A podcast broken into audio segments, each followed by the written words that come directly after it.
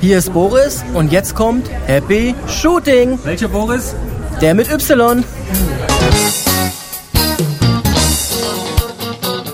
Hier ist eine weitere Ausgabe von Happy Shooting, der Fotopodcast. Wir sitzen hier im Neckarmüller, haben noch irgendwie lassen den Tag ausklingen und hatten trotzdem ganz viel Spaß, haben viel gesehen.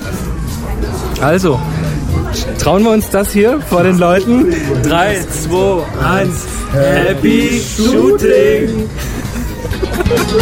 Und hier sind eure Moderatoren, Boris und Chris. Eieiei, hallo bei Happy Shooting. böse. Ja, der, Hallo. der Trooper. Ich, ähm, ja, also mir geht's so scheiße heute. Ist, also ich, ich habe jetzt irgendwie schlepp ich seit dem Wochenende eine Erkältung mit mir rum. Das werden besonders jetzt die mögen, die das hier mit Ohrstöpsel hören, wenn ich ihnen so direkt ins Ohr rotze. Super. Ich habe auch schon Hauptsache, hier du steckst nicht die Leute an. ne? Genau, ich habe auch hier schon Taschentücher und ähm, was Schönes zu trinken und wahrscheinlich muss ich auch mitten in der Sendung nochmal aufs Klo rennen, weil ich habe heute so viel getrunken. Tee und Tee und Tee und nochmal Tee. Ja. Und ja, ähm, Na, ich hoffe, die Hörer haben ihre Firewalls und Virenscanner aktualisiert. Muah, muah, muah. meine Güte. Ja, und äh, du bist ja auch nicht so ganz fit heute, oder? Nee, ich habe ein bisschen eine verstopfte Nase. Ja. Was auch nicht, war irgendwie von einem Tag auf den anderen ist mir irgendwie ein bisschen schlecht geworden und Kopfschmerzen und Hast alles du den Nori-Virus oder was?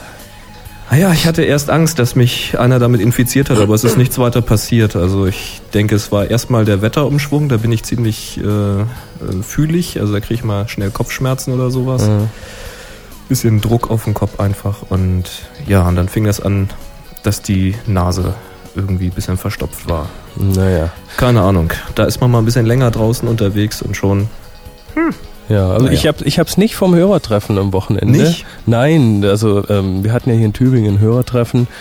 Ähm, fünf, sechs Leute mit mir, war richtig klasse schön. Wir sind so einen Tag lang rum, aber da, da hatte ich schon irgendwie, äh, war ich da schon so am, am, am Rumhusten und da hat sich das schon irgendwie entwickelt. Nee, ich habe das vom Wochenende, wo ich auf einer, auf einer Party war hier in Tübingen, ist ja die die Abdeckung mit Krankenhäusern doch sehr groß, also Unikliniken und was weiß ich. Wir haben, glaube ich, über 14 Kliniken hier in Tübingen. Mhm. Und ähm, das war so eine, so eine Fete, wo dann auch relativ viel Krankenschwestern und Pfleger da waren. Was in Tübingen ganz einfach ist, weil da gibt's einfach sehr viele davon. Und als die dann so erzählt haben, was denn sie in den letzten Monaten für tolle Viren auf Station hatten und wer schon was hatte und Norivirus und was weiß ich, dachte ich nur so, oh oh, das ist, da, da nimmst du da hoffentlich nichts mit, aber dann habe ich mir wohl doch was mitgenommen. Nee, ist Na, nicht schlimm, ist, ist, nicht halt, den Virus. ist halt eine Erkältung. Ich habe mich jetzt ja ein bisschen hier äh, gedopt, Mhm. damit ich das heute irgendwie überstehe. Aber wir tun ja alles für die Hörer, oder?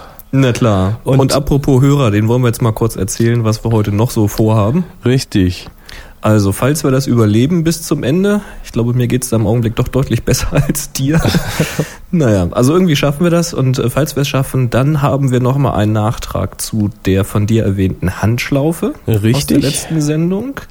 Wir haben einen Audiokommentar per E-Mail bekommen von äh, Sebastian. Da geht's noch nochmal um das Freistellen von Modellen. Da hatten wir ja auch drüber gesprochen. Mhm. Da hat er noch ein paar Tipps.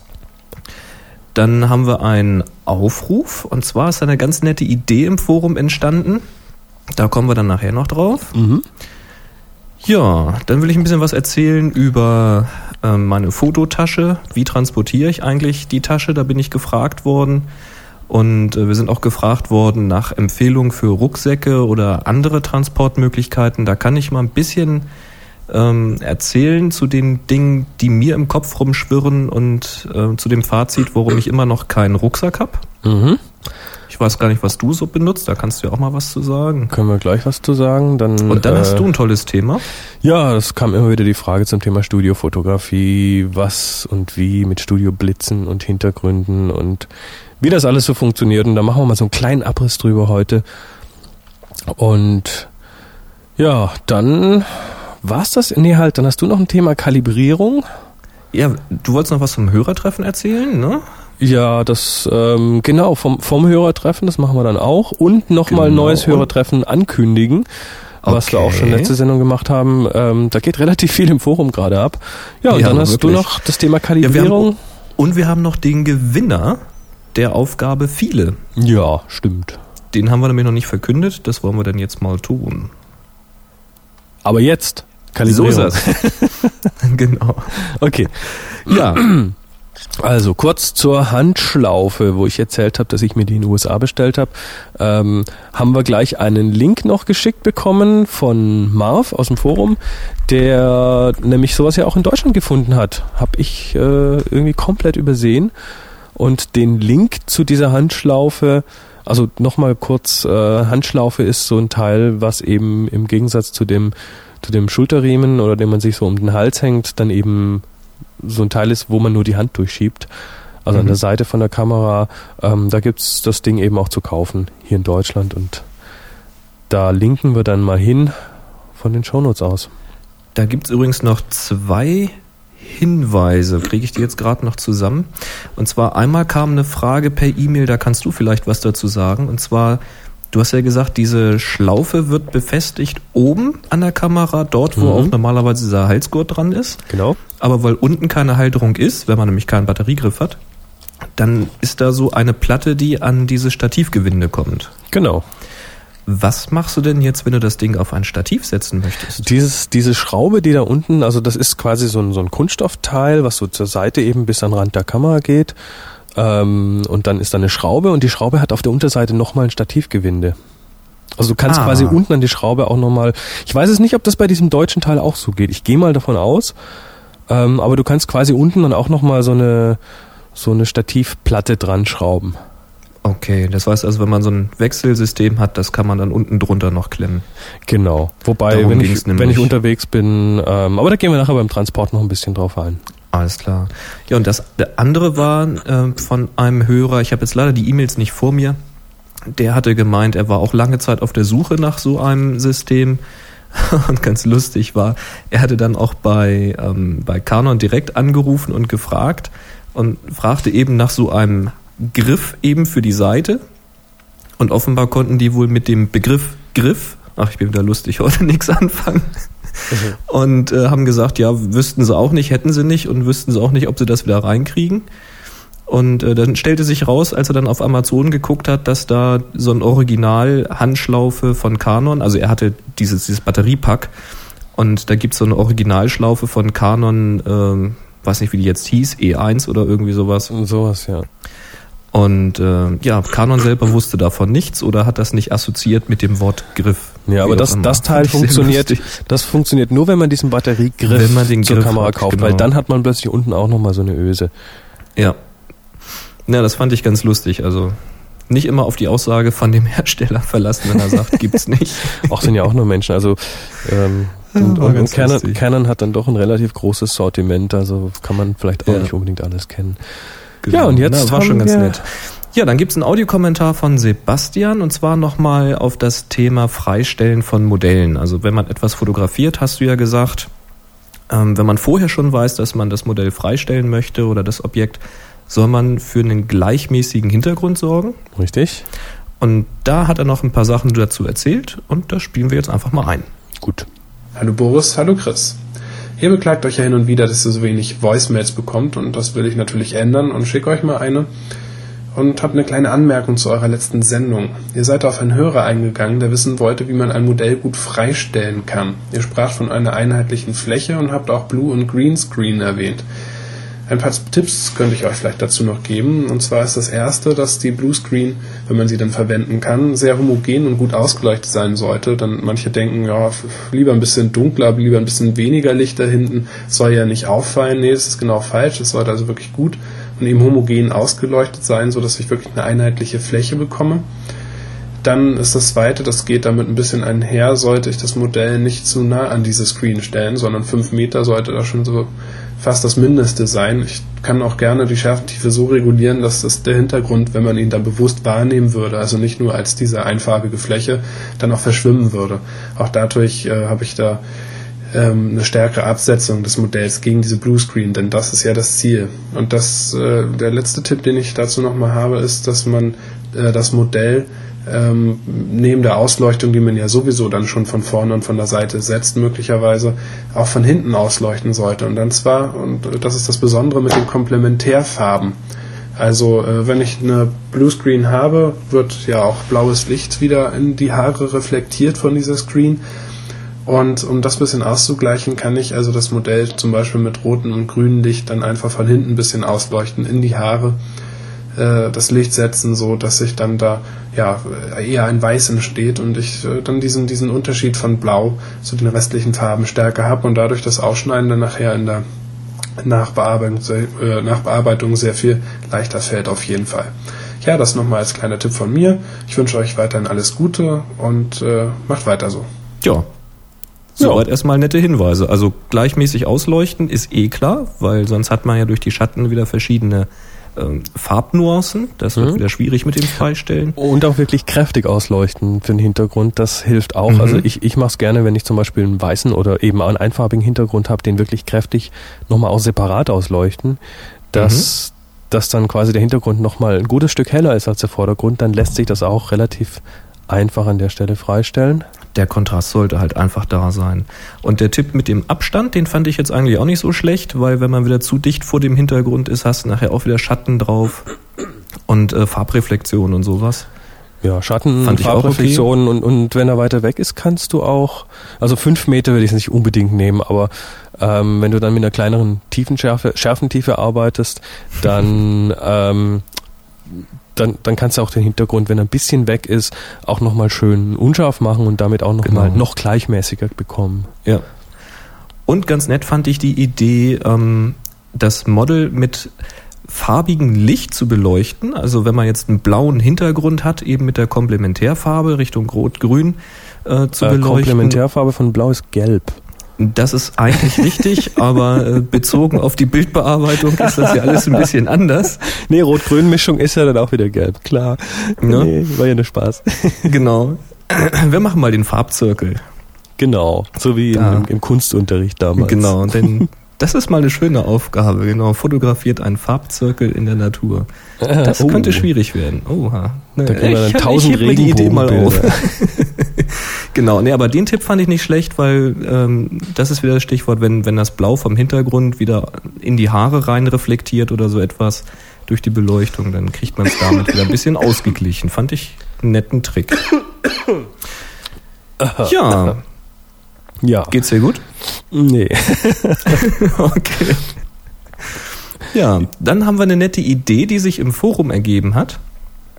Vorhin geheimnisvoll angekündigt. Und zwar kam die Frage auf, ob das nicht eine schöne Idee wäre, wenn wir für die Workshops auch T-Shirts oder ähnliche Sachen anbieten mit dem Happy Shooting Logo drauf. Und dann kam natürlich gleich die Frage, hey, warum denn nur für den Workshop? Warum denn nicht ganz generell? Tja, und da gibt's ja so Shops, wo man äh, einfach seine Grafiken als Vektorgrafik oder JPEG hochladen kann, um die sich dann auf alles Mögliche drucken zu lassen. Also Jacken, Teddybären, Regenschirme, Mauspads und was nicht alles. Ich weiß nicht, Unterhosen und Kondome habe ich noch nicht gesehen, aber da findet man bestimmt auch irgendwas. und äh, ja, dann hatte ich mal aufgerufen im Forum, da gibt es einen entsprechenden Thread, ähm, doch mal Entwürfe einzuschicken. Und das hat sich auch relativ schnell entwickelt. Und der Cyber Joe ist, glaube ich, im Augenblick so unser Favorit. Da hattest du jetzt auch schon Kontakt mit ihm, also der, der hat was ganz Schickes ausgearbeitet. Ja, und der war unter anderem auch am Wochenende hier auf dem, auf dem Hörertreffen in Tübingen und ähm, habe jetzt mit ihm schon mal per E-Mail einen Entwurf hin und her geschickt und ähm, das sieht vielversprechend aus. Also da gucken wir mal, wie sich das entwickelt. Was uns jetzt natürlich interessiert, ähm, möchtet ihr sowas überhaupt haben? Also kommt das jetzt in der breiten Masse gut an? Könntet ihr euch das gut vorstellen, Cappy mit einem Happy Shooting, Happy Shooting Logo zu bestellen oder einen Teddybär, der das auf seinen, seiner Jacke hat oder was weiß ich nicht, was es so alles gibt? Ähm, das Problem daran ist ja, dass diese Artikel nun nicht so besonders billig sind. Und äh, ja, da steckt auch ein bisschen Aufwand dahinter, das alles zu verwalten, das alles hochzuladen und, und die Grafiken dann gegebenenfalls noch aufzubereiten. Ja, müsst ihr mal sagen, ob euch sowas grundsätzlich interessiert und Ja, Tja. wobei, wobei, wenn wir das über so einen Online-Shop wie Spreadshirt oder sowas machen, dann, dann sind die Sachen von, von sich Die aus schon, zumindest den Shop schon mal ab, ne? klar, dann sind die Sachen von sich aus aber schon so teuer, dass wir da eigentlich nicht mehr viel draufschlagen können. Also verdienen werden wir da wahrscheinlich eh nichts dran. Nee, verdienen werden wir bestimmt nichts. Aber Übrigens, die sind halt mal- trotzdem nicht billig. Genau, sag, sag mal fünfmal ganz schnell hintereinander Happy Shooting Teddy Bear. Happy Shooting Teddy Bear, Happy Shooting Teddy Bear, Happy Shooting Teddy Bear, Happy, happy Genau. No, Nochmal. Happy Shooting Teddy Nein, Bear, Happy stopp, Shooting Teddy Bear. Happy Shooting Teddy Bear, Happy Shooting Teddy Bear, Happy Shooting Teddy Bear. Ich kann Oh, das wow. üben. Ja, ja, okay. Das machen wir jetzt nicht zum festen Bestandteil der Sendung. Okay. Ah. Gut. Ja, interessiert uns einfach mal. Also So. schreibt einfach mal Feedback, guckt mal ins Forum und sagt mal, jawohl, will ich haben. Genau, und jetzt hast du dich mal ganz tief in das Thema, naja, ganz tief nicht, Nein. ähm, aber so ein bisschen in das Thema Transport der Kamera eingearbeitet. Genau, da hatten wir ja letztes Mal im Grunde genommen schon die Einführung mit diesem Handgriff, Handgurt, Griff, Schlaufe, wie auch immer. Ja, und ähm, dann waren natürlich gleich die nächsten Fragen, ähm, die hatten wir auch vorher schon mal, was ist denn jetzt besser, eine, eine Tasche, so eine Schultertasche oder mehr so ein Colt, den man hat, wo man das quasi so von oben reinsteckt, die Kamera, so einen, Gürtel befestigt. Oder dann doch lieber einen Rucksack oder vielleicht doch irgendwas zum hinter sich herziehen. Da gibt's ja irgendwie alles Mögliche. Ja, und da kann ich mal kurz erzählen, was ich so habe, was meine Überlegungen waren und wo so die Probleme sind, die ich da im Augenblick sehe. Ja, fangen wir mal vorne an. Und zwar, ich habe eine Fototasche mit Schultergurt. Die ist ganz schick und die ist ursprünglich gekauft worden für eine analoge Canon-Kamera, für die EOS 50E und ein Zoom-Objektiv. Naja, und halt ein bisschen Filme zum Reinstecken und ein paar Kleinkram, zweite Batterie und so weiter. Alles perfekt. Kann ich, wie gesagt, gut mit umgehen, habe ich ja letztes Mal schon erzählt, wie ich die so, äh, also wie ich meine Anatomie dabei umstelle und die dann über, über den Hals gezogen trage. Geht wunderbar. So, und inzwischen ist es aber, da steckt jetzt die digitale Kamera drinne. Es sind jetzt, Moment, das Kit-Objektiv ist drauf, dann habe ich einen Weitwinkel, das 50 mm und ein Tele, also es sind insgesamt vier Objektive. Ähm, dann möchte man auch noch mal irgendwie ein paar Filter mitnehmen. Das heißt, ich habe so eine kleine Filtertasche noch mit drinne stecken. Es wird verdammt eng. Also war ich auf der Suche nach einem Rucksack, damit man mal viel transportieren kann.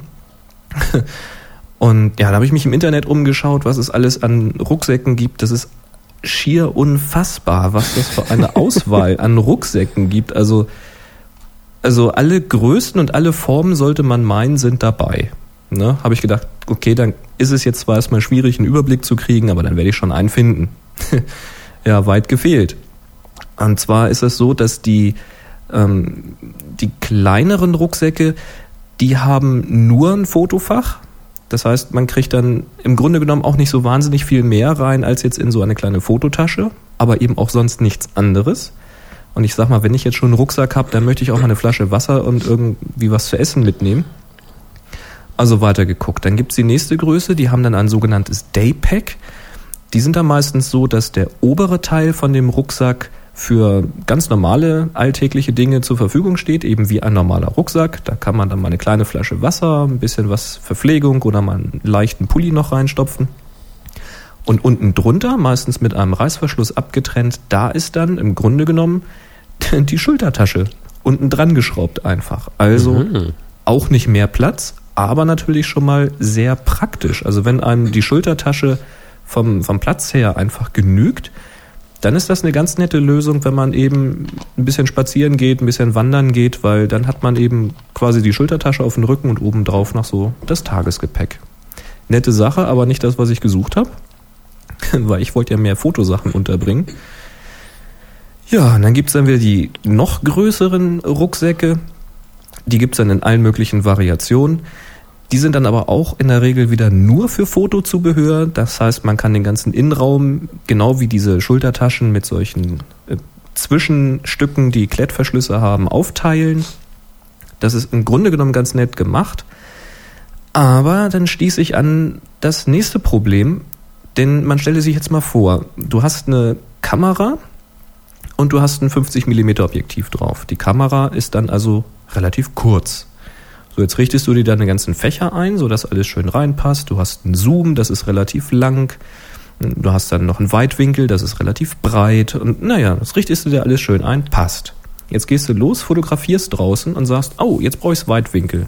Jetzt machst du das 50 mm ab, das Weitwinkel drauf und anschließend willst du die Kamera wieder wegstecken und, hm, passt nicht mehr. So ein Unglück, ja, weil, weil ja nun das Fach, was du für die Kamera gemacht hast, nur fürs 50 mm war.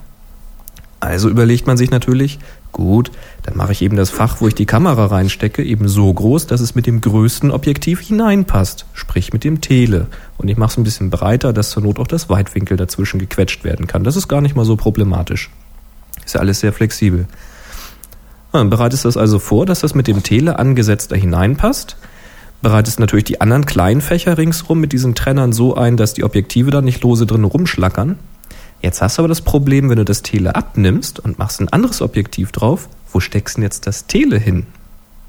Wenn du die Kamera wieder zurückstecken willst. Jo. Also Ist nicht ich, einfach. ja, also ich habe wirklich ungelogen. Ich bin dann, nachdem ich ähm, beim beim Händler war, beim großen Elektrofachmarkt, naja, Fach lassen wir mal weg, beim großen Elektromarkt, der hat ganz viele Taschen gehabt von von verschiedenen Herstellern. Da habe ich mir viele angeguckt und das so im Geiste überlegt, habe gesagt, da komme ich nicht weiter. Dann bin ich nächsten Tag nochmal wiedergekommen mit meiner kompletten Ausrüstung, habe die vorne komplett registrieren lassen, die haben jede Seriennummer aufgeschrieben. Das allein hat eine Viertelstunde gedauert.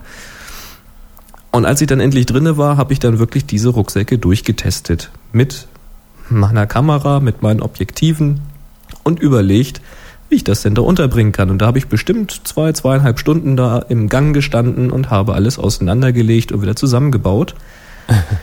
Und ich bin dann ohne Rucksack rausgegangen, weil das war mir irgendwie alles, weiß ich nicht. Also richtig Ordnung habe ich nicht reinbringen können.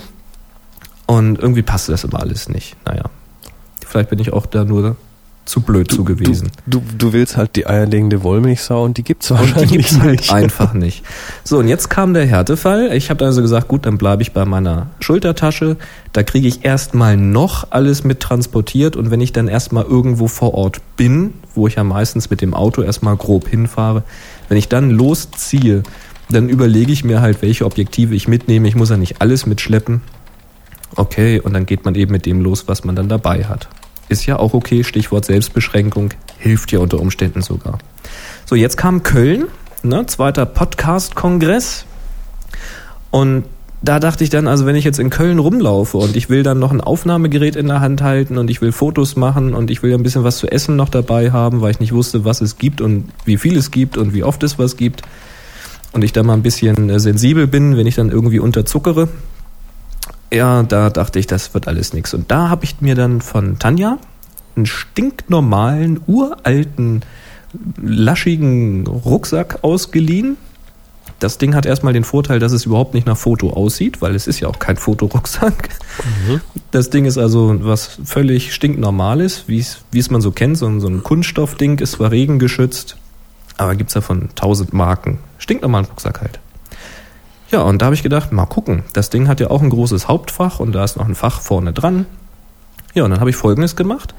Ich habe in das Fach, was vorne vorgeklemmt ist, wo man meistens noch so eine kleine Getränkeflasche oder irgendwas reinbringt, da habe ich einfach ein Geschirrhandtuch reingelegt und in dieses Geschirrhandtuch habe ich zwei Objektive gewickelt. Ich wollte halt das 50 Millimeter dabei haben, wegen der hohen Lichtstärke. Und ich wollte das Weitwinkel dabei haben. Das habe ich dann da schön reingewickelt und das Kit-Objektiv hatte ich auf der Kamera gelassen. Und das Tele war mir klar, das brauche ich da nicht, weil äh, so groß war, wir konnten die Räumlichkeiten da gar nicht werden. Ja, dann waren die schon mal ganz gut verstaut. Und in das große Fach, also in das Hauptfach von dem eigentlichen Rucksack, da habe ich dann die, so eine Thermoskanne reingepackt, wo der Tee drinne war und noch eine Flasche Wasser und ein paar Kekse und ein bisschen Süßigkeiten waren drinne, also alles, was man so braucht. Dann habe ich die Videokamera einfach mit reingeschmissen, einfach mit dazu, weil durch die Kekstüten und so weiter ist das ja gepolstert. Die, ähm, die Kameratasche ähm, habe ich auf dem Hinweg mitgehabt, also ich habe die Schultertasche dabei gehabt und habe dann aber vor Ort äh, die Kamera aus der Schultertasche dann quasi rausgenommen und auch einfach lose mit dazu gestopft. Ich hatte dann noch einen Pulli mit dazwischen gepackt, dass das äh, halt nicht gegeneinander zerkratzt. Einfach, dass es ein bisschen geschützt ist, aber einfach einen stinknormalen Pulli rein, das ne, auch konntest die Tasche mal ablegen, dann ist es gepolstert von unten. Kein Problem. Ja, dann hatte ich im Grunde genommen das totale Chaos in der Tasche, aber es war alles drin und es war alles sofort erreichbar. Ich brauchte also nur oben so ein bisschen aufmachen, die Tasche, reingreifen und entweder die Videokamera oder die Fotokamera nehmen und wenn ich fertig war, einfach wieder zurückwerfen. Ist auch scheißegal, wie es drinnen aussieht, es war gepolstert. Ich kam blitzschnell vorne an die Objektive dran. Hat mir eigentlich viel, viel besser gefallen und war für mich praxistauglicher, als jetzt mit einem Fotorucksack dort vor Ort rumzulaufen, wo man dann, um irgendwo ranzukommen, quasi das ganze vordere Fach aufmachen muss mit dem Reißverschluss und wegklappen muss, damit man an alle Fächer rankommt und so weiter. Also damit wäre ich vor Ort nicht glücklich geworden. Und daraus habe ich mir jetzt erstmal ein vorläufiges Fazit äh, gezogen, nämlich ich werde erstmal bei dieser Schultertasche bleiben, weil die ist auch so, wenn ich unterwegs bin, so auf User-Treffen habe ich das jetzt schon gehabt, ähm, die ist mir eigentlich eine große Hilfe, weil da kann ich die Sachen auch schnell wieder rein verstauen. Und wenn ich eben doch mehr mitnehmen möchte, dann werde ich zu einem ganz stinknormalen Rucksack greifen, den ich einfach entsprechend mit Tüchern oder einem Pulli einfach auspolstere. Da komme ich, glaube ich, dann ganz gut mit klar. Und vielleicht werde ich mir dann mal statt der Schultertasche einen großen, richtig großen Fotorucksack kaufen, mit Notebook-Fach und einem Pipapo, der dann aber wirklich nur für den Transport von A nach B ist, aber nicht für die eigentliche Tour. Das heißt, ich werde dann das Ding einfach nutzen, da kann ich alles mit in Urlaub transportieren, da ist alles drin in, einem, in einer Tasche auf dem Rücken, da muss ich nicht so viel tragen, muss man nicht so oft laufen beim Einladen. Aber wenn ich dann vor Ort irgendwo auf Tour gehe, dann einfach alles in den normalen Rucksack oder in die Schultertasche und fertig. Und da gab es einen ganz netten Hinweis noch von, von vielen äh, Usern, weil ich hatte ja auch viele in Foren gefragt und rumgeguckt. Die haben gesagt, es gibt so einen Slingshot, so heißt das Ding, von äh, Love Pro.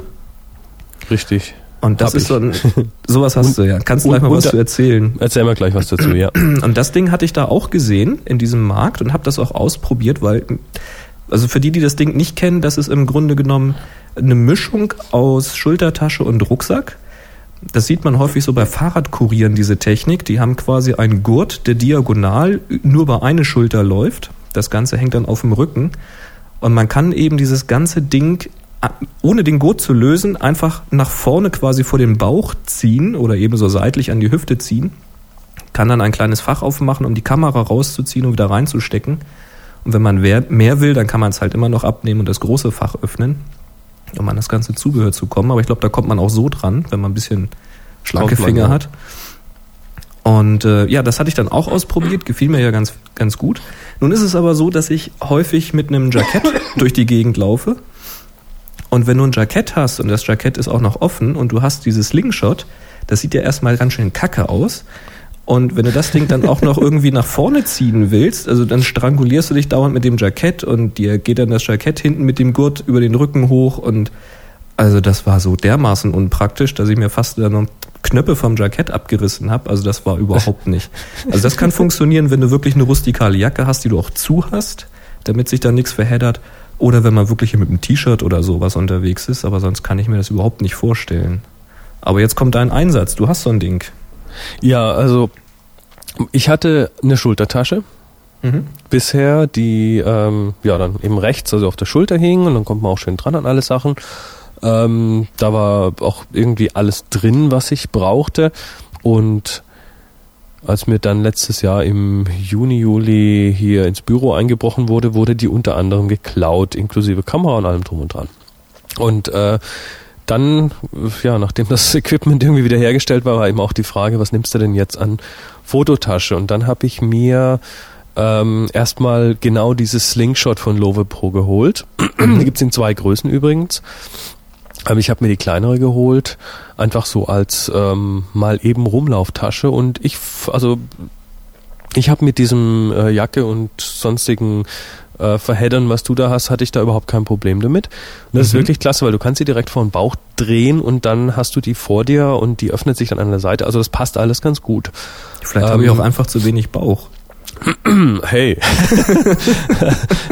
Kann natürlich sein.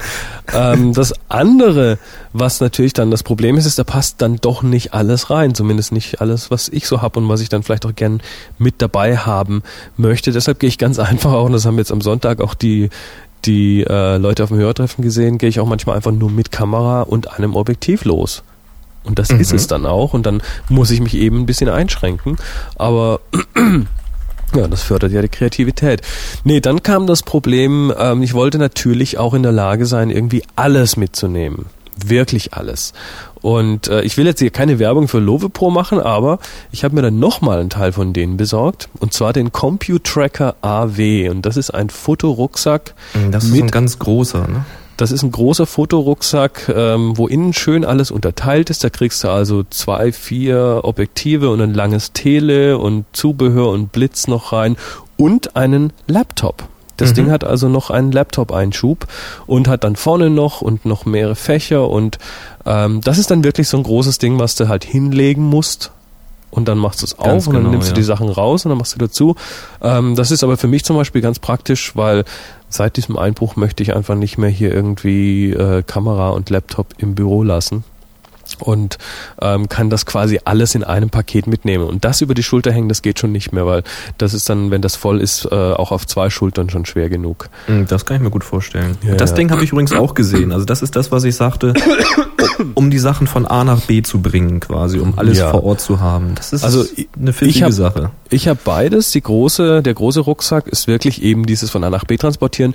Oder ich gehe irgendwo zum Kunden, kann das Ding dann einfach, wenn ich vor Ort beim Kunden bin, das Ding in die Ecke legen, Klappe auf und dann eben äh, bei einem Job wirklich das rausnehmen, was ich brauche. So Stichwort das mobile Studio, ne? Genau, da passt sogar mein mobiles äh, Blitz-Setup rein. Also da habe ich, da habe ich so einen Doppelfallschirm, der also klein genug ist, der faltet sich so doppelt wie so ein Knirps, ähm, der dann da sogar mit reinpasst und ein, äh, einen externen Blitz, der dann über Kabel von der Kamera ausgelöst wird und ähm, dann noch so ein, so ein kleines, leichtes Alu-Stativ für das Licht, also für den Blitz. Also damit kann man dann auch sogar mobil noch richtig schön ähm, ja, studioartige Fotografie machen, aber dazu dann auch gleich noch ein bisschen mehr. Mhm.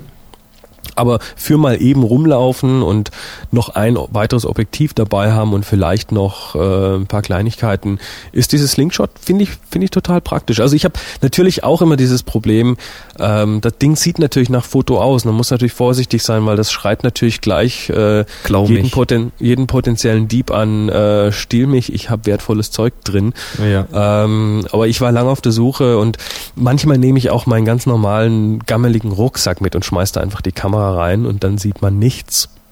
Aber ähm, ja, so generell fand ich dann eben diese, diesen großen Rucksack zumindest fand ich sehr praktisch für meine Belange, weil da eben auch der Computer mit reinpasst. Da gibt's übrigens ein paar Fototaschen, die nicht so nach Foto aussehen. Jemand verletzt? Ach, du schneuzt dich ich nur. Putz, ich putz nur die Okay. Nase, Entschuldigung. Und da habe ich mal, ähm, googelt da mal, wenn euch das interessiert, nach Kalahari.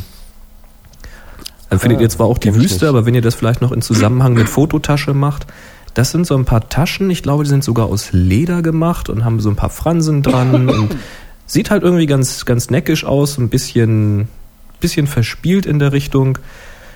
Ja, fand ich eigentlich ganz nett. Ich habe sie leider noch nicht live sehen können. Da hoffe ich ja noch immer drauf, dass ich mal auf irgendeinem User-Treffen jemandem begegne, der so eine Tasche hat. Weil das gefiel mir so grundsätzlich ganz gut. Aber naja, mal schauen. Erstmal habe ich ja eine Tasche. Ich finde übrigens jedes Mal, wenn ich hier huste, soll, sollten uns die Leser, äh, die, die Zuhörer ein Sternchen auf Potster geben. Oh, das ist so. Oder? Ja. So als, so als, Ja, so als, ja. äh, als gute, Besser quasi. gute Besserung Sternchen oder sowas. Weil Genau. wir, wir sind ja dann doch ganz gewaltig abgerutscht jetzt seit, Oh, ja. seit Hoppe wieder da ist. Leute, ihr dürft nicht alle Sternchen dem Hoppe geben. Ihr müsst auch noch ein paar für uns aufbewahren. Das wäre zumindest schön, ja. ja. Ja, okay. Gut. Ähm, ja, also denke ich Tasche, Foto, Rucksack etc. Wenn, wenn ihr da noch genaue Fragen habt, Detailfragen, stellt sie ruhig. Aber ich denke, das war mal so ein grober Überblick. ja. Jetzt ähm, Wir haben wir eine mal kurz Frage aus dem Chat. Genau. Und zwar fragt hier der Soul Reaper, der fragt, Gibt es irgendetwas, was man beachten sollte, wenn man einen Karnevalszug fotografiert? Und er ergänzt gleich, von fliegenden Kamellen mal abgesehen. Ja, ähm, das ist nicht leicht. Ich meine, das Thema ist natürlich jetzt gerade aktuell. Äh, oder war es? Oder ist noch? Ich weiß gar nicht. Ich bin wieder gar, gar Ich kenne mich damit auch nicht aus, aber ich glaube, es läuft gerade, ja. Es ist noch aktuell, ja. Ja. Ähm, ja, also ich, ich würde sagen, meistens kommt man dann doch nicht so nah ran, wie man möchte. Also ein gutes Tele ist da wahrscheinlich angesagt. Es sei denn, man hat irgendwie einen Presseausweis und kann dann schon mitten reingehen, aber das ist dann auch nicht ganz ungefährlich, weil einen dann die, die Hexen und sonstige irgendwie äh, auf die Schulter nehmen. Und äh, habe ich, hab ich jetzt äh, kürzlich hier in Tübingen war Karnevalsumzug, da waren wir kurz dort und haben uns das ein bisschen angeschaut. Ähm, da äh, muss man schon ein bisschen aufpassen, ja. Ähm, ne, ein gutes Tele und ansonsten einfach dem Wetter entsprechend gekleidet sein. Mhm. Viel mehr gibt's eigentlich nicht zu sagen. Die Dinger finden im Freien statt, da ist dann der Weißabgleich der Kamera auch kein großes Problem. Und ähm, ansonsten, auch da ist es oft besser, wenn man näher rangeht oder sich Details rauspickt, anstatt irgendwie das Große aufzunehmen. Ähm, macht's einfacher. Das wollte ich nämlich gerade ergänzen. Weil ähm, der ganze Karnevalszug, das ist in der Regel langweilig. Also wenn man da mit einem Weitwinkel rangeht, dann hat man halt ziemlich viel auch drumherum drauf, was einen jetzt vielleicht gar nicht interessiert. Das mag dokumentarisch wertvoll sein. Und es mag Situationen geben, wo das auch schön ist, wenn wirklich große Menschenmassen da stehen, die man halt erfassen möchte. Aber ansonsten würde ich empfehlen, diesen Zug mal wirklich zu beobachten und sich zu überlegen, was man denn jetzt eigentlich davon einfangen möchte. Also Stichwort, will ich das Funkenmariechen haben oder will ich den ganzen Zug haben? Und da würde ich halt im Zweifel wirklich, wie du sagst, mit dem Tele rangehen und mir Details rauspicken. Und was ich auf alle Fälle mal machen würde, wenn man die Chance hat, ein bisschen weiter reinzukommen in das Getümmel, dreh dich mal um. Mach mal Fotos in die andere Richtung. Gar nicht mal die Karnevalszüge und die Leute, die sich da äh, zum Narren machen, sondern guck mal ins Publikum. Da finden sich teilweise viele richtig interessante Motive. Ähm, ja, kann sich einfach mal lohnen, auch um die Stimmung einzufangen. Oder guck mal auf dem Fußboden, was da so alles rumliegt und mach davon ein paar Aufnahmen. Gehört alles irgendwie dazu und kann recht reizvoll sein. Das so als Tipp. Genau. So, jetzt haben wir ähm, Thema Studiofotografie, Thema Heimstudio und Oh, das ist oft gefragt worden, ne? das ist oft gefragt. Da und, hatten wir ähm, neulich sogar im Chat eine recht ausführliche Diskussion, wo du uns sogar noch beschimpft hast. Hab ich Weil euch da die- beschimpft? Ja, weil wir die Links uns nicht gemerkt hätten, die du nicht Ja, gepostet wenn ich, da, hast. wenn ich da Links poste im Chat und die scrollen eine halbe Seite nach oben und ihr seid nicht mehr in der Lage, zurück zu scrollen und einfach mal drauf zu klicken, dann seid ihr doof. So einfach ist das. Mann. Ja, also Thema Studio, Studio Blitze. Ähm, Studiofotografie äh, entscheidet Ach so, ich hab ihn übrigens nicht bekommen. von der Wen? Den Blitz. Ich hatte auf den einen Blitz geboten, den du da verlinkt hattest. Ach so, hm, Pech gehabt. Na gut, also da, da gehen wir jetzt mal ein bisschen rein. Also Studioblitze, ähm, also Studiofotografie zeichnet sich dadurch aus, dass man Kontrolle über das Licht hat. Das ist mal das Wichtige. Wenn man im Freien fotografiert, ist man immer davon abhängig, ähm, ja, was für eine Tageszeit, ob die Sonne scheint und so weiter. Im Studio ist das nicht so. Da hat man also richtig, ähm, genau, es huste ich auch nochmal. Wieder ein Sternchen bitte. Pling, pling, pling. Ah, das Hagel Ähm, Sternchen hier. Genau. ähm, die Kontrolle über das Licht macht man dadurch, also gibt es mehrere Möglichkeiten. Es gibt Blitze, Studioblitze oder es gibt ähm, Studiolicht, das ist dann Dauerlicht. Und ähm, Dauerlicht hat natürlich den Vorteil, dass man sieht, wie das Licht wirkt, wo die Schatten liegen und so weiter. Mhm. Ähm, bei normale, normalerweise bei Studioblitzen ist das eher erstmal bei den günstigeren nicht der Fall, sondern man hat halt den Blitz und man muss sich ein bisschen vorstellen können, wie das funktioniert. Ähm, Wobei das ja digital jetzt auch nicht so problematisch ist, zumindest wenn man jetzt nicht auf zeitlich limitiert ist mit seinem Model. Man kann es ja ausprobieren. Ne? Richtig, und das, äh, das ist auch, ähm, ja, so macht man das auch. Oder, oder man hat die Erfahrung und weiß schon ungefähr, wo man die Lichter stellen möchte. Ähm, oder man hat einen Studioblitz, der ein sogenanntes Einstelllicht hat. Und das ist letztendlich ähm, nichts anderes als, da wo der Blitz ist, ist auch gleichzeitig noch eine Halogenlampe. Wenn man die anschaltet, dann ja, leuchtet die und dann sieht man auch, wo das Licht hinfällt. Aus deiner Erfahrung ist das tatsächlich realistisch oder ist das nur eine Annäherung? Na gut, das ist insofern nicht ganz realistisch, weil du hast ja meistens dann doch noch irgendein Raumlicht an. Das wird dann da, und, und das wird dann durch den Blitz quasi überleuchtet. Also der Blitz ist wesentlich heller als dein Raumlicht und Mhm. damit ähm, hast du entsprechend natürlich schon noch andere Lichtverhältnisse. Geht also ein bisschen mehr darum zu sehen, wo der Schatten hinfällt oder was? Genau, aber es kann helfen. Also und wenn, wenn man Okay. jetzt wirklich, angenommen, du hast wirklich irgendwie drei, drei Studioblitze mit Einstelllicht und hast dann eben das Raumlicht aus, dann hast du eine sehr realistische Geschichte da. Ah ja, okay. Und solche Studioblitze, ähm, das geht ganz billig los. Also wir reden hier von 50 bis 100 Euro für ein komplettes Set äh, inklusive Blitzstativ, einen kleinen Blitz und Ein noch einen. Schirm. Genau. Dieser Schirm, sogenannter Lichtformer, sorgt einfach dafür, man, man blitzt quasi weg vom, vom Model in diesen Schirm und der Schirm reflektiert dann das Licht zurück und macht eine größere Oberfläche. Also das Licht kommt dann eben nicht von einem Punkt, sondern kommt eher von der Fläche und das gibt ein weicheres, natürlicheres Licht. Mhm. Die Blitzstärke bei Studioblitzen wird in der Regel in Wattsekunden gemessen. Das Problem, was die meisten Studiofotografen haben, ist nicht, äh, dass die Blitze zu schwach sind, sondern dass sie zu viel Licht haben. Weil du hast dann das Problem, du hast ganz viele Blitze, du kannst sie vielleicht auch nicht alle richtig einstellen. Das heißt, äh, du, du kannst nicht irgendwie die Leistung zurückdrehen. Und dann hast du hier drei Blitze mit jeweils 200 Wattsekunden und ähm, dann bist du ständig mit der kleinsten Blende am Fotografieren, dass da überhaupt noch irgendwas geht und hast dann da ständig eine, eine, eine Tiefenschärfe, die eben, eine, ach Quatsch, eine Schärfentiefe. Ich krieg das immer noch nicht hin. Wie auch immer. Ähm, die, die einfach zu, zu, ähm, ja, zu gering ist. Also du willst vielleicht den Hintergrund doch mal unscharf machen. Ja. Ähm, aber selbst wenn man das nicht hat, dann tut's da zum Beispiel auch ein Graufilter vor die Linse Mhm. und äh, die setzt dann wieder die Helligkeit zurück und und ähm, erlaubt dir dann wieder größere Blenden. Die Frage, die immer wieder auftaucht, ist bei Studioblitzen, wie löst man die Dinger aus? Oh ja. Da haben wir Und- auch lange drüber diskutiert. Speziell, wenn man jetzt, wenn man jetzt eben ein, zwei, also mehr als einen Studioblitz hat. Also ein Studioblitz löst man meistens aus, indem man einfach ein sogenanntes Synchronkabel dranhängt. Also der Blitz hat eine Synchronbuchse. Diese Sets kommen dann auch schon mit entsprechenden Kabeln. Mhm. Das ist dann auf der Blitzseite manchmal eine, eine kleine Klinkenbuchse oder sonst was. Also das sind im Prinzip nur zwei Kontakte. Mhm. Und Hei, hei, ich muss was trinken. Und ähm, auf Kameraseite gibt's dann bei den etwas besseren Kameras ähm, oder etwas teureren Kameras eben auch eine Synchronbuchse. Das ist eine kleine runde Buchse mit in der Mitte und außenrum jeweils ein Kontakt. Und dann, wenn du das nicht hast, dann kann man immer noch so einen kleinen Adapter kaufen, den man oben auf den Blitzschuh steckt und der hat dann auch wieder so eine kleine Synchronbuchse dran. Also damit kann man dann auch so einen so einen Studioblitz auslösen. Aber dann hast du immer noch ein Kabel, ne? Da hast du immer noch ein Kabel. Jetzt haben diese Studioblitze aber fast alle noch ein Infrarot, äh, eine Infrarot-Fotozelle eingebaut.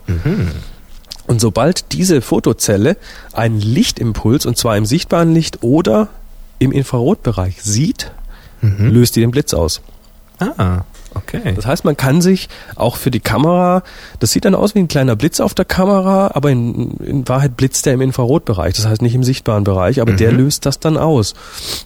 Dann gibt's natürlich auch noch Möglichkeiten, das per Funk auszulösen. Das sind die richtig teuren Lösungen, wo du auf deine Kamera einen Funksender steckst und an den Blitz einen, ähm, einen Funkempfänger.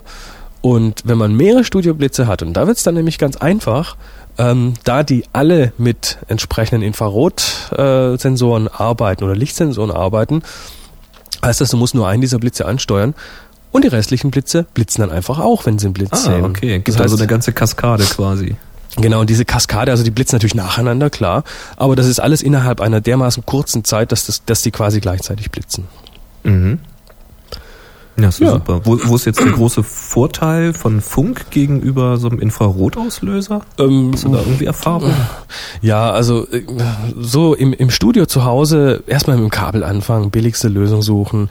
Ähm, Vorteil von Funk ist, wenn du da, stell dir vor, du fotografierst jetzt eine Pressekonferenz, es sind äh, 20 Fotografen da, alle fotografieren und äh, deren, deren Blitze lösen deinen Blitz aus, sondern äh, nee, vergiss es. Also da brauchst du dann also wirklich Funk und einen Kanal, der das da auslöst, damit dann ich kein anderer sagen, also über, über Funk wird das dann voneinander getrennt da gibt es genau. verschiedene Kanäle und über Infrarot ist es jetzt nicht wie bei einer Fernbedienung, dass bestimmte Codes abgefeuert werden, sondern es ist Licht oder nicht Licht. Genau.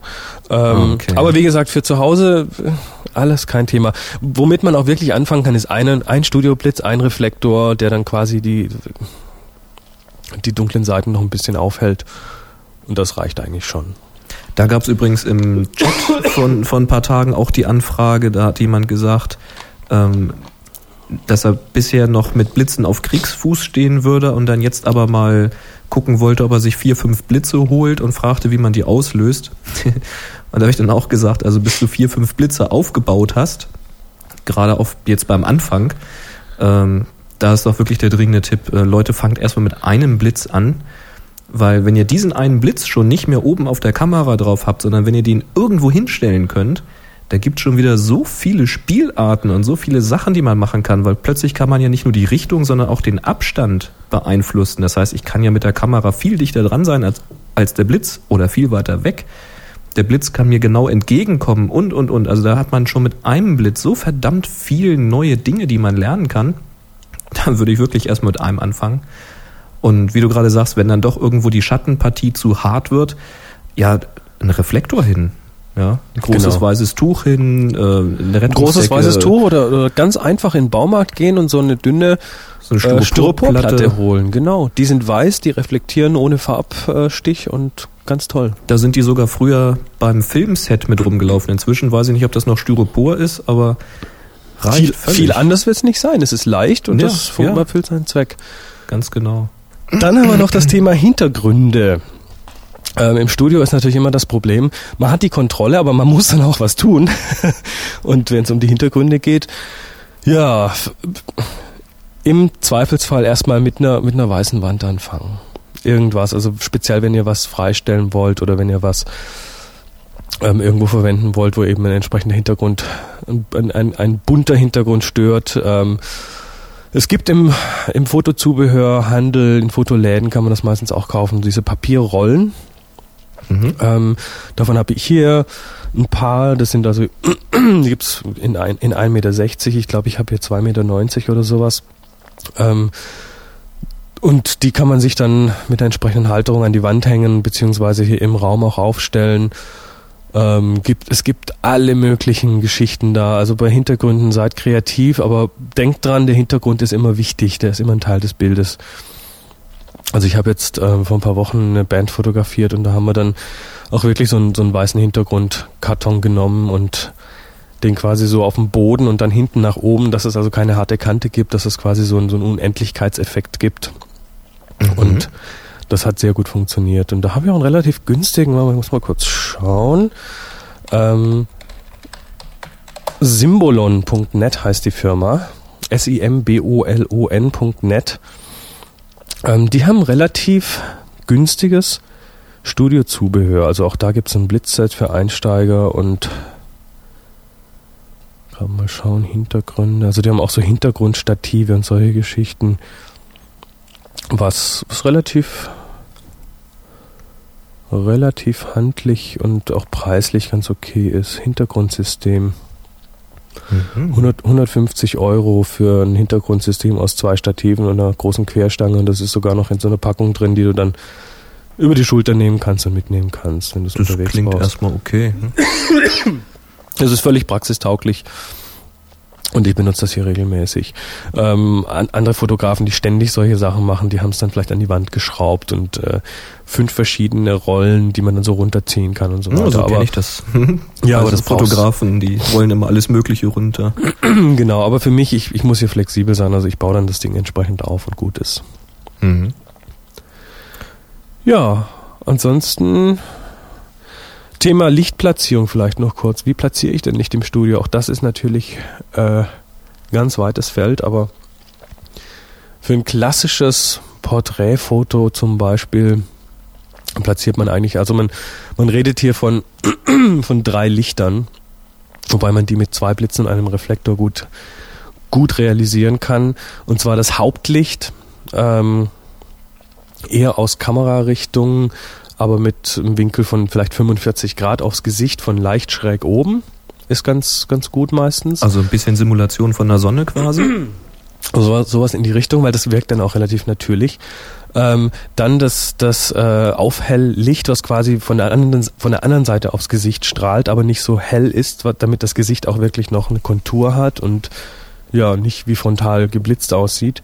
Mhm. Ähm, das kannst du zum Beispiel ganz gut über einen Reflektor machen, indem du einfach von dem, von dem Hauptblitz noch Licht auf die andere Seite reflektierst und dann das sogenannte Haarlicht. Das ist quasi ein Licht, was von leicht hinten oben kommt und was mhm.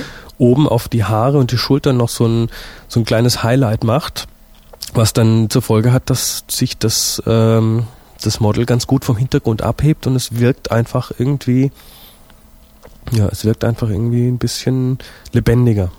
Mhm. Das sieht man übrigens viel auch in Fernsehstudios, dass die, die Moderatoren so. noch so von hinten angeleuchtet werden, dann hast du ein bisschen, setzt sich ab und wirkt plastischer einfach. Genau, Gegenlicht ist also immer, immer wieder eine gute Sache. Mhm. So, ja, prima. Das war's jetzt eigentlich schon mal so ein grober Abriss. Ähm, wenn ihr da noch Fragen habt und ich noch irgendwo ins Detail gehen soll, ähm, hinterlasst doch eine Voicemail dazu auf unserer Homepage auf happyshooting.de zum Beispiel. Mhm, zum Beispiel. Oder schickt ein MP3 an info at happyshooting.de. So, ich gucke mal kurz in den Chat. Also ich habe da noch eine Frage Fragen. vorhin gehabt und zwar. Ja, mach mal. Ähm, oh, da muss ich jetzt lang scrollen. Die quasseln wieder was zusammen hier. Gusi fragte nämlich, wie handhabt ihr das mit eurem Weißabgleich? Wird der bei jeder neuen Szene neu eingestellt oder steht der standardmäßig auf Automatik? Oh, da kann ich was zu sagen. Mach mal, dann fülle ich mal so lange meine Tasse Tee auf. Mach mal. Ich handhabe das mit dem Weißabgleich wie folgt. Erstens, er steht immer auf Automatik. Zweitens, ich mache immer RAW-Files.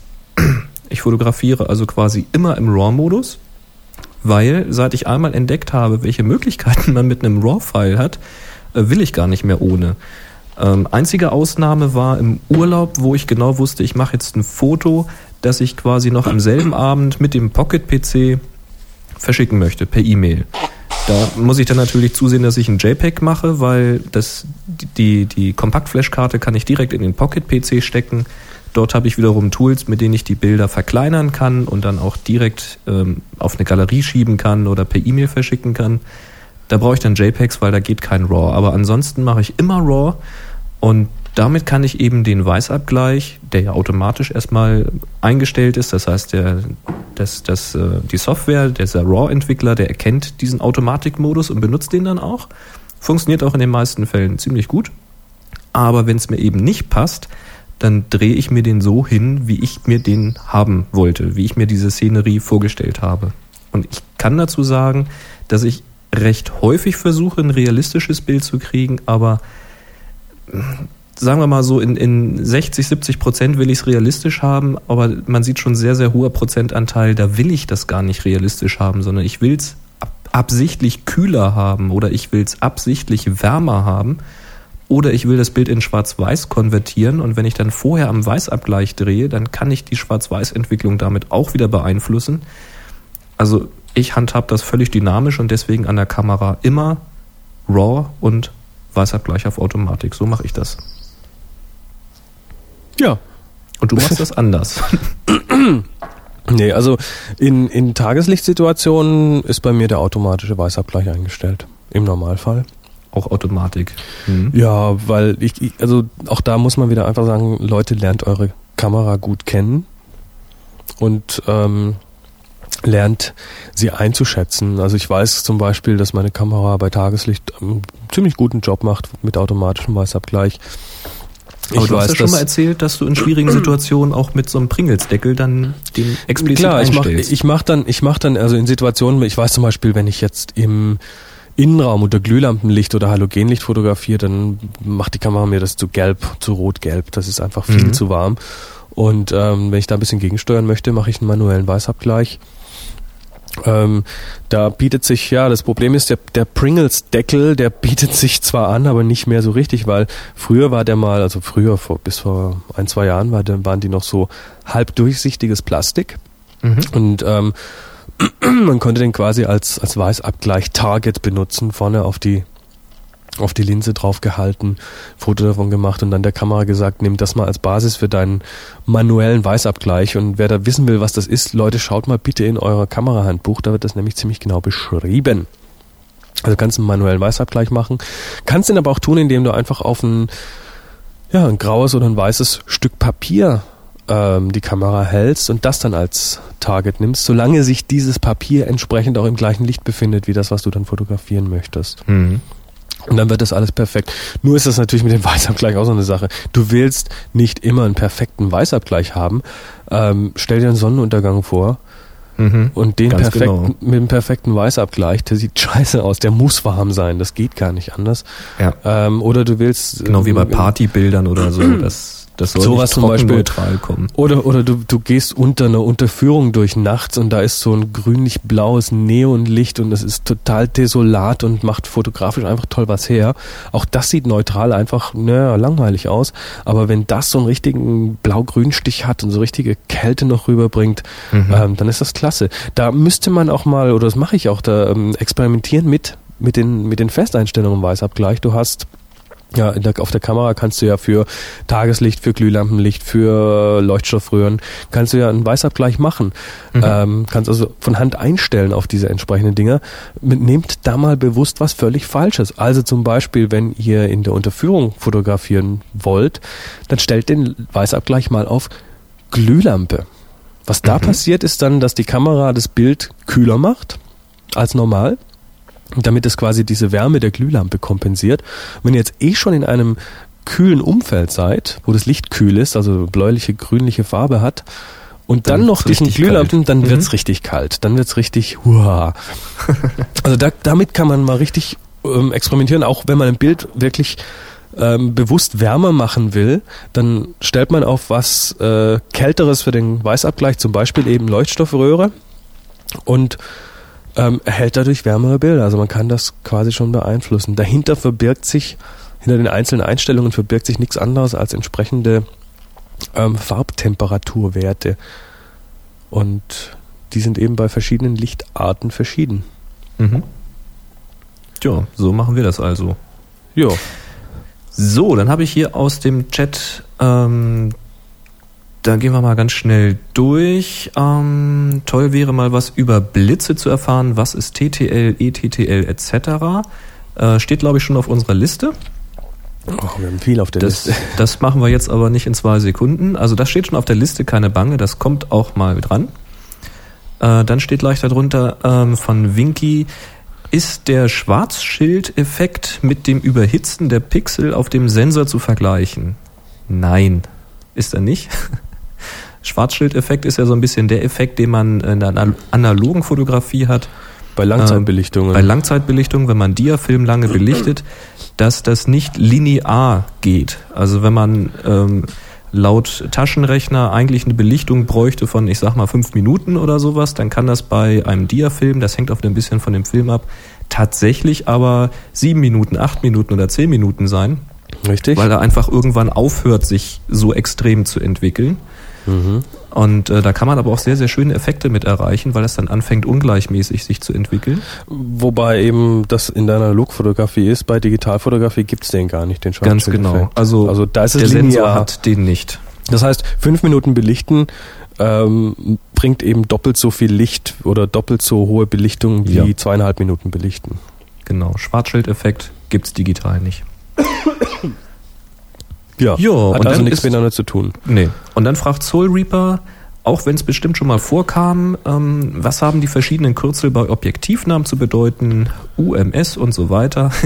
Kam noch nicht vor aus dem ganz einfachen Grund. Eli schreibt's auch, äh, und nicht Elli, sondern Eli. Elli, hallo Elli. Er, er schreibt nämlich, ähm, dass es da natürlich Tausende gibt, X, R, D, I, D, G, D, C, H, S, M, O, S, S, P, E, X und so weiter. Ähm, Achso, APO wird auch noch erwähnt. Äh, das ist auch gar nicht so einfach, das zu sagen. Klassiker ist zum Beispiel USM. Das steht so für einen Ultrasonic-Motor. Das ist halt ein ganz leiser und ein sehr schneller Motor für den Autofokus. Und die ganzen anderen Abkürzungen, ne, das ist herstellerspezifisch. Canon nennt es so, Nikon nennt es so, Pentax wieder anders. Die nehmen sich da alle nix. Bei Sigma gibt es zum Beispiel besonders geschliffene Linsen, die haben eine bestimmte Abkürzung, ich glaube APO. Und bei Canon gibt's die aber auch, da heißen sie aber wieder anders. Also da kann man wirklich nur sagen, guckt beim Hersteller. Ähm, zumindest in den gedruckten Werbeprospekten und Infobroschüren, die es von diesen Herstellern gibt. Ich weiß, ich hatte von Sigma mal so ein, eine, so ein ganzes Programmheftchen in der Hand mit allen Objektiven. Da sind alle Abkürzungen für diese Objektive ganz genau erklärt, was die bedeuten und welche Auswirkungen die haben. Äh, von Canon hatte ich sowas auch schon mal in der Hand. Also das gibt's von denen ganz sicherlich. Da findet man bestimmt auch im Internet auf deren Seiten eine Erklärung für die Abkürzung. Wenn nicht, ähm, ruft da einfach an und fragt die, was das heißt. Dann sollen die mal sehen, dass das da Supportaufkommen gibt, wenn man das so kryptisch abkürzt. Äh, wir können unmöglich alle Begriffe jetzt raussuchen und übersetzen. Das wird nix. Da gibt's glaube ich, auch jedes Jahr neue. Richtig, also da muss man wirklich, ja, vielleicht gibt es irgendwo eine Website, die das alles mal zusammenfasst. Ähm, wenn jemand sowas kennt, schickt uns das doch Genau, per E-Mail mal die an Links. info at happyshooting.de. Also grundsätzlich ist das halt immer ein Kennzeichen für irgendetwas Besonderes. Das heißt, da sind besonders geschliffene Linsen drinne, die asphärisch geschliffen sind, um eben diese Farbkonvergenzen besonders gut auszugleichen oder Randunschärfen auszugleichen. Oder die besonders gut vergütet sind. Oder, oder, oder. Ja. Gut, jetzt Soweit. mal noch zum nächsten Thema und zwar Hörertreffen. Ähm, ich habe das Forum ein bisschen umgebaut und zwar habe ich eine neue Kategorie eingerichtet namens Hörertreffen. Ah, wie treffend. Und wie treffend. Und da ist, ähm, ja, Für weil, weil es einfach, weil es einfach immer mehrere Leute, äh, es gibt jetzt ähm, Hörertreffen, die werden geplant in was weiß ich wo. Also ähm, wenn jetzt mein Webbrowser mich da auch noch hinlässt, das hätte ich vorher vielleicht öffnen sollen. Ja, genau, hier sind wir. Ähm, in Göttingen wird eins geplant, in Frankfurt wird angefragt. Bilder vom Wochenende Tübingen sind übrigens auch online, da ist der Link auch im Forum.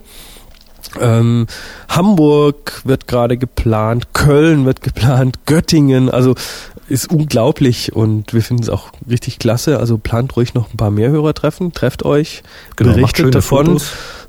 Das nächste Hörertreffen, was definitiv stattfinden wird, was also schon über die Planungsphase hinaus ist, sondern wirklich passieren wird, das zweite offizielle Hörertreffen, ist am 25. Februar in Freiburg. Also wer da dazu kommen das ist möchte, ja schon bald, ne? das ist ja schon in anderthalb Wochen. Und ähm, 25. da genau, übernächstes Wochenende. Genau und da werden, da werde ich dabei sein, da wird auch Rebecca dabei sein. Boris, du kommst leider nicht so weit in den Süden. Nee, das schaffe ich nicht.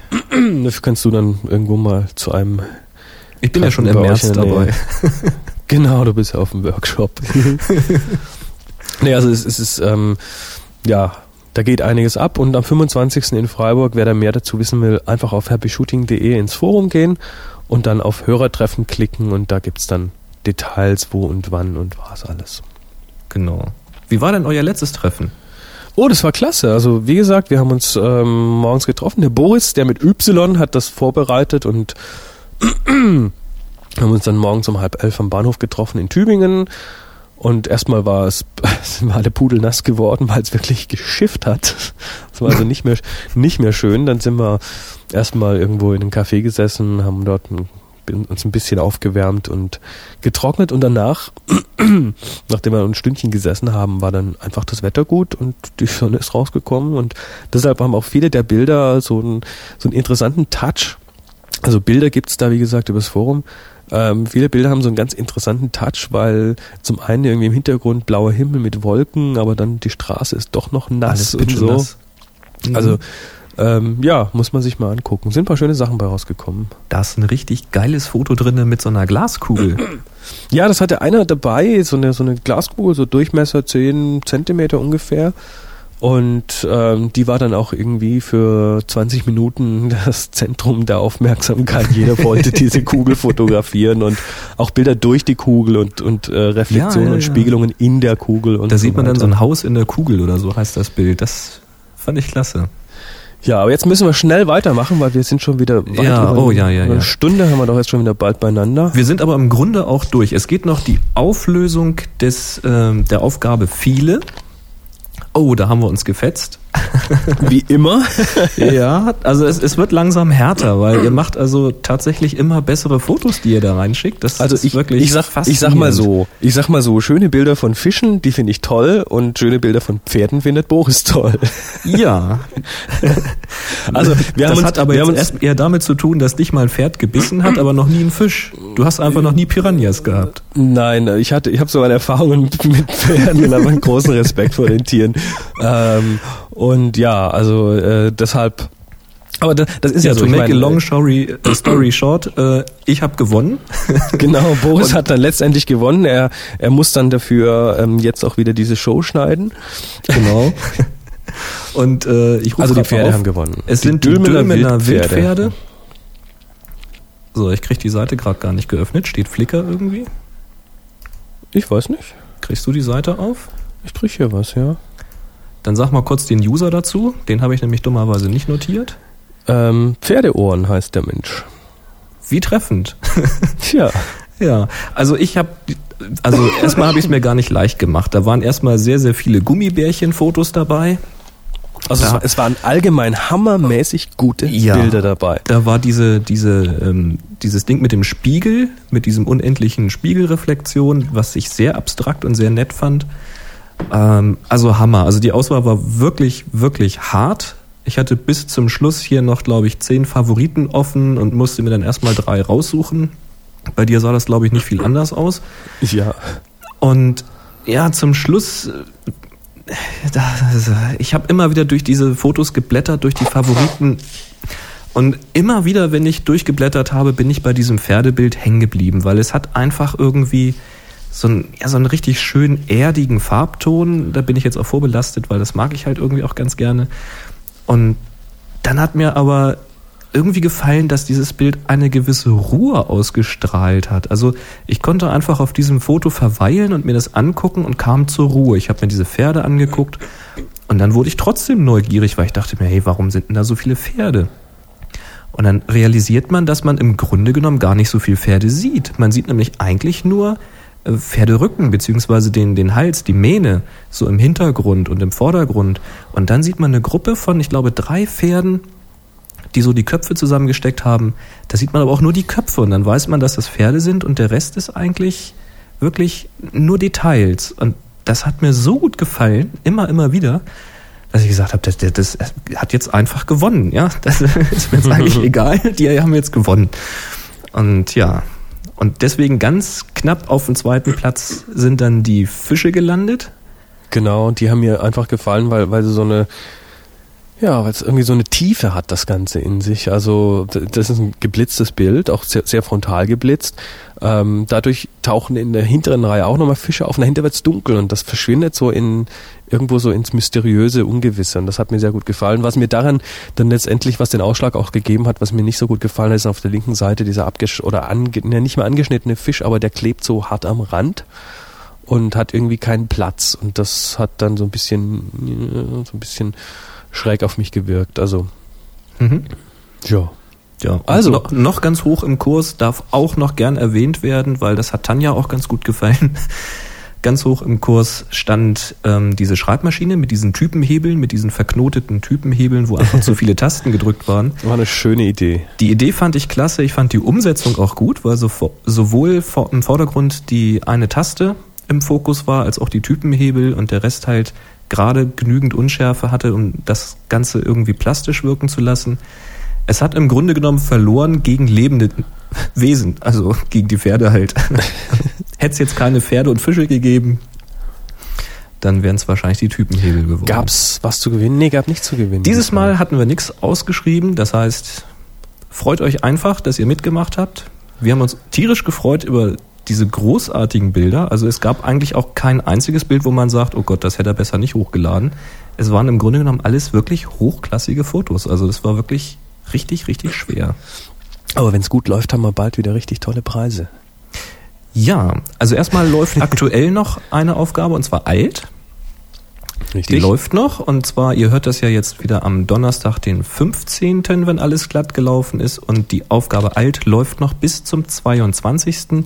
Die Auflösung gibt's dann also erst am 1. März und da haben wir ja wieder ein Buch ausgeschrieben und zwar ein Close-Up-Shooting-Buch.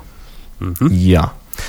Und jetzt kommen wir zu einem kleinen Teaser und zwar werde ich immer wieder gefragt und äh, wir überhaupt werden immer wieder gefragt, aber ich eben auch in dem anderen Podcast, Stichwort Kalibrierung. Ja, machst ein schönes Foto, schöne Landschaft oder Weihnachtsbaum, was auch immer. Gerade bei Holz sehr schwierig, hast irgendwas mit Holz fotografiert, ein Holzhaus oder ein Baum. Sieht wunderbar aus am Monitor, neuer Computer, neuer TFT-Monitor, alles ganz toll eingestellt. Wunderbar. Drückst auf den Knopf, druckst das Ding raus und es kommt irgendwie entweder mit einem totalen Rotstich raus oder mit einem Gelbstich oder es ist viel zu dunkel. Irgendwie passt es halt einfach nicht. Wer kennt's nicht? Und da hatten wir schon mal drüber gesprochen, ganz am Anfang äh, in Happy Shooting in den ersten Folgen.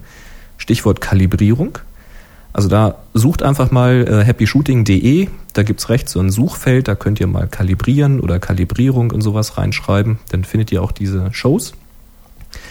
Und zwar hatten wir schon mal gesprochen über Software kalibrieren äh, oder mit Software kalibrieren. Da Mhm. gab's ja Software für Windows, da hast du immer was erzählt und ich hatte das vorgestellt, wie das am Macintosh funktioniert, wo sowas schon eingebaut ist und wo es auch ähm, bessere Software noch gibt. Der Haken an dieser Geschichte ist, dass man immer noch auf das eigene Auge angewiesen ist, wenn man diese Kalibrierung vornehmen möchte. Und das Auge lügt einfach. Ja, das ist, das Auge lässt sich sehr, sehr leicht verarschen. Entschuldigung. Und ähm, ja, passt nicht. Und je nachdem, in welchem Umgebungslicht man diese Kalibrierung vornimmt, kann man sich da eben selbst betrügen.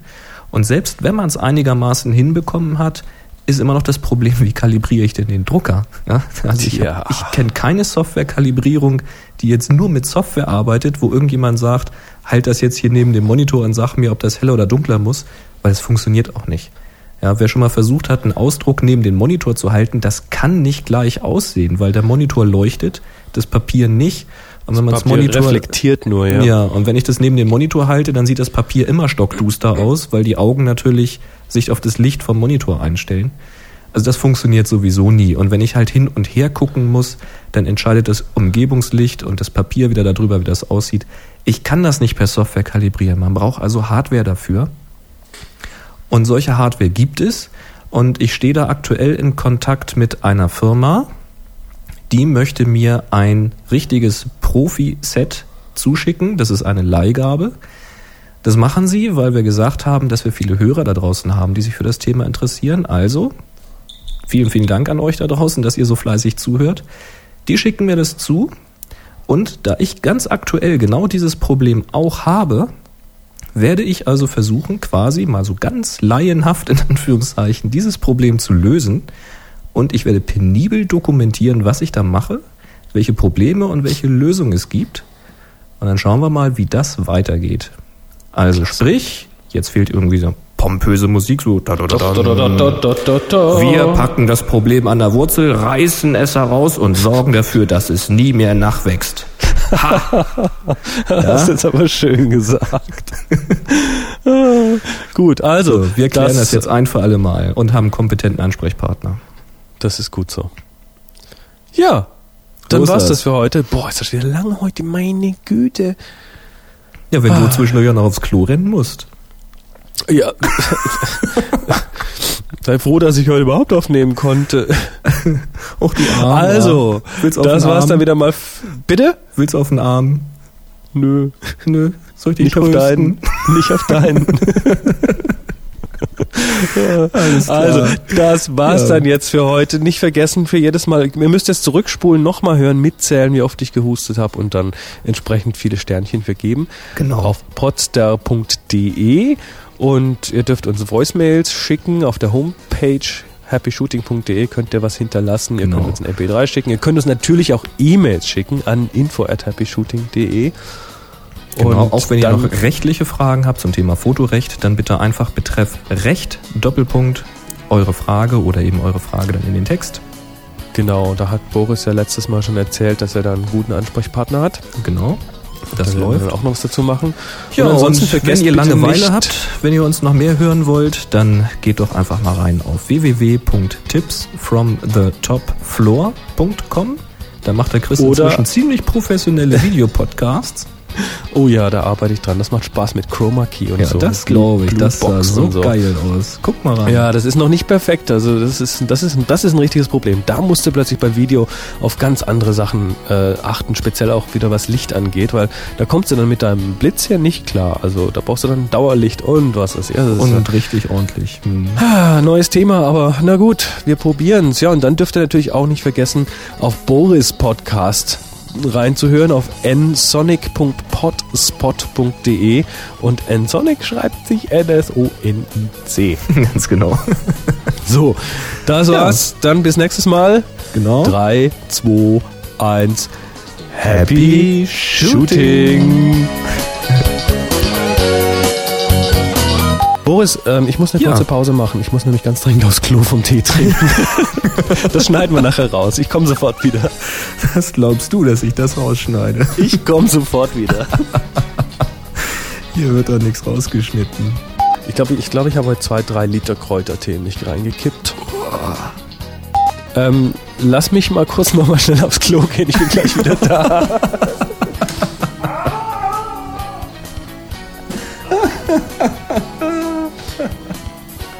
Ich komme, ich komme. Aber nicht so laut. Haha. Ich, nee, du, ich mach das nie wieder vor der Show noch irgendwie einen halben Liter Tee trinken. Ja, ne, ist gut. Ich renn zwar ständig, aber, aber es, äh, es tut schon gut. Natürlich schneiden wir das raus. Was glaubst du? Wer ist denn dran mit Schneiden? Ich, ne? Ach, willst du mal wieder? Okay, was auch immer. Ich mache es trotzdem mal so weiter, als ob wir geschnitten hätten, okay?